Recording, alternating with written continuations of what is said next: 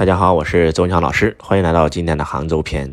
最近周老师带着我所有公司的高管和股东来到杭州，因为杭州有一家公司叫阿里巴巴，啊，是一家世界级的公司啊。我们在阿里巴巴学习了两到三天，去到了这个 B to B 园区啊，然后这个淘宝城马云先生的这个太极禅院，开始学习阿里的文化，然后呢受益匪浅。既然来了，除了学习一下，我也希望带着我的高管一起出来放个松。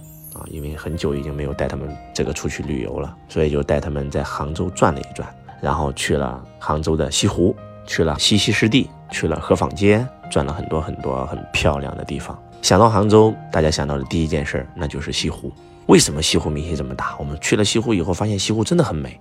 虽然周老师来西湖已经来了三四次啊，以前在杭州演讲，经常会去西湖转一转，但是这一次我发现，我真的欣赏到了西湖不一般的美。可能以前都是走马观花，般的看。大家都知道，这一年我一直在教大家如何临在，如何活在当下。所以这一次看西湖，我发现我开始跟西湖临在了。我看到了一个更美的西湖。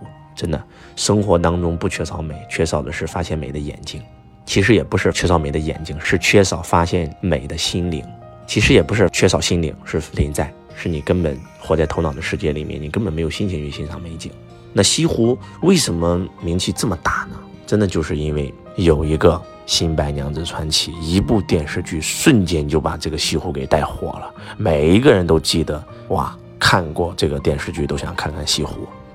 我来到西湖，熙熙攘攘的这个人群当中，我突然想起了，应该是三十年前有一个小孩儿啊，为了学习英文，为了看看这个世界，然后天天跑到下学以后就跑到西湖旁边抓着老外，开始给别人练英文，做免费的导游，叫野导，那就是马云先生。啊，然后有一次，马云先生来到西湖旁边，跟一个老外这个做免费的导游啊，老外很兴奋啊，聊完以后就发现，哎，你有英文名字吗？马云说我没有啊，他说那我给你取一个名字吧，啊，我的这个爸爸叫杰克，儿子叫杰克，然后很多朋友叫杰克，那叫杰克吧，杰克马就这么来的。然后马云因为接触了很多的老外，口语变得越来越好，然后接触更多的老外，他看到了另外一个世界啊，他去到了美国，他见识到了互联网，然后才创造了今天的阿里巴巴。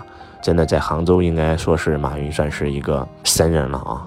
帮助杭州这个城市真的变成了一个互联网的聚集地啊！很多很顶级的公司都来到了杭州，几乎杭州变成了互联网之城。我们也去到了这个无人酒店，河马先生来去看一看未来的智能家居啊！真的是无人酒店，一个人都没有，拿着身份证自己去前台登记。然后呢，有机器人服务你，然后去到房间，一个天猫精灵帮你开窗、关窗、开空调、开电视，哇，订餐，所有东西全部都无人了。所以就像任正非先生讲的一样啊，未来以来啊，到华为的车间参观，二十秒一部手机，不需要一个人。所以我们如果再不提升，真的未来可能你连做服务员的机会都没有了。我们体验到了未来之城、科技之城，也去了西溪湿地，西溪湿地也非常非常有感触啊，真的是非常非常有感触。第一，这个地方特别美，是中国唯一的第一个湿地花园。那这个地方它为什么能火？就是因为这个冯小刚拍了一部电影啊，叫《非诚勿扰》，葛优和舒淇演的。因为这部电影，哇，让大家瞬间就知道了西溪湿地，我瞬间游客就上来了。真的，一部电影，然后就可以拯救一个景点啊，拯救一个城市啊。然后第二个有感触的就是西溪湿地有一个叫做洪门祠堂啊，这个家族旺了将近四百多年啊，四百多年，哇，太厉害了。从这个宋朝开始啊，到明清两朝，出现了无数的达官贵人。这个家族为什么可以生生不息？其实就是因为，真的他的家族、他的家规、他的家法，我觉得这个东西真的非常非常重要，传承的力量真的是名门望族啊。而且这个洪门来自于河南辉县啊，啊是周老师老乡啊，哇，周老师看完以后真的特别特别的骄傲。而且我觉得真的是中华文明源远流长。我们现在之所以富不过三代，就是因为没有族规、没有家法、没有家谱、没有祠堂。我觉得真的是应该传统文化复兴。如果每一个家族都能够像以前一样，真的我们这个民族才有可能更加延续五千年。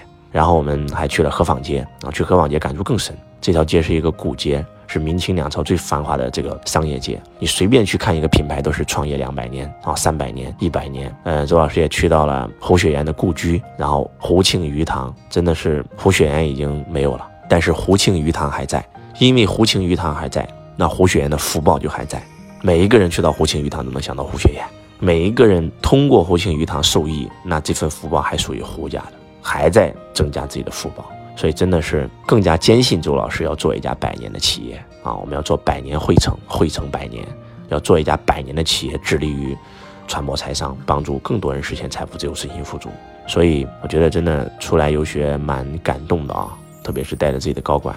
那以前周老师几乎把百分之九十九的时间和精力都放在了我的客户身上，每一年带他们出去旅游啊，带他们出去玩啊，辅导他们啊。我跟我公司的高管几乎很少互动了啊。然后我觉得我要反思。马云说：“客户第一啊，员工第二，股东第三。”然后以前就是周老师太把客户当第一了。然后真的是我跟我弟子的聊天记录可以有将近上千条、上万条。我跟我公司的副总，我跟我公司的这个老总之间的聊天记录可能一页都不到。真的是，我觉得对我来讲啊，其实是周老师走偏了，不应该把百分之九十九的精力全部放到客户身上。真的是，其实员工也是企业最大的资产。我觉得接下来我会拿出一半的时间放在我们的高管身上，帮助他们成长，才能更好的服务客户。周老师服务的客户百分之百满意，但是周老师公司的员工服务的客户就不一定百分之百满意。为什么？因为不是每一个都是周老师，不是每一个人都有周老师这种服务的精神。那如果说，我把企业文化导入到了我们汇成每一个人心中，那每一个人都变成像周老师一样这样的服务精神，那我们的客户不都能享受更好的服务了吗？所以我觉得，这个这次让我感触也蛮深的。而且每一天我们的高管都会分享今天的收获、今天的体验、今天的决定。然后，真的杭州是一个非常非常美的城市，非 常非常值得我们学习、非常值得我们来的一个城市。我觉得，呃，也希望我们在座的家人，如果你是企业家，一定要带着你的高管经常出来学习一下。高管一起成长，这个公司才能可能成长。不要让老板成为这个企业的天花板。而且还有就是，就像我说的，除了我们作为企业家把百分之五十的精力放在我们的顾客身上，放在我们的产品身上，那还应该抽出百分之五十的时间放到我们的家人身上，我们的员工啊，真的是这样的。所以今天希望分享对你有帮助。我是周文强老师，我爱你如同爱自己。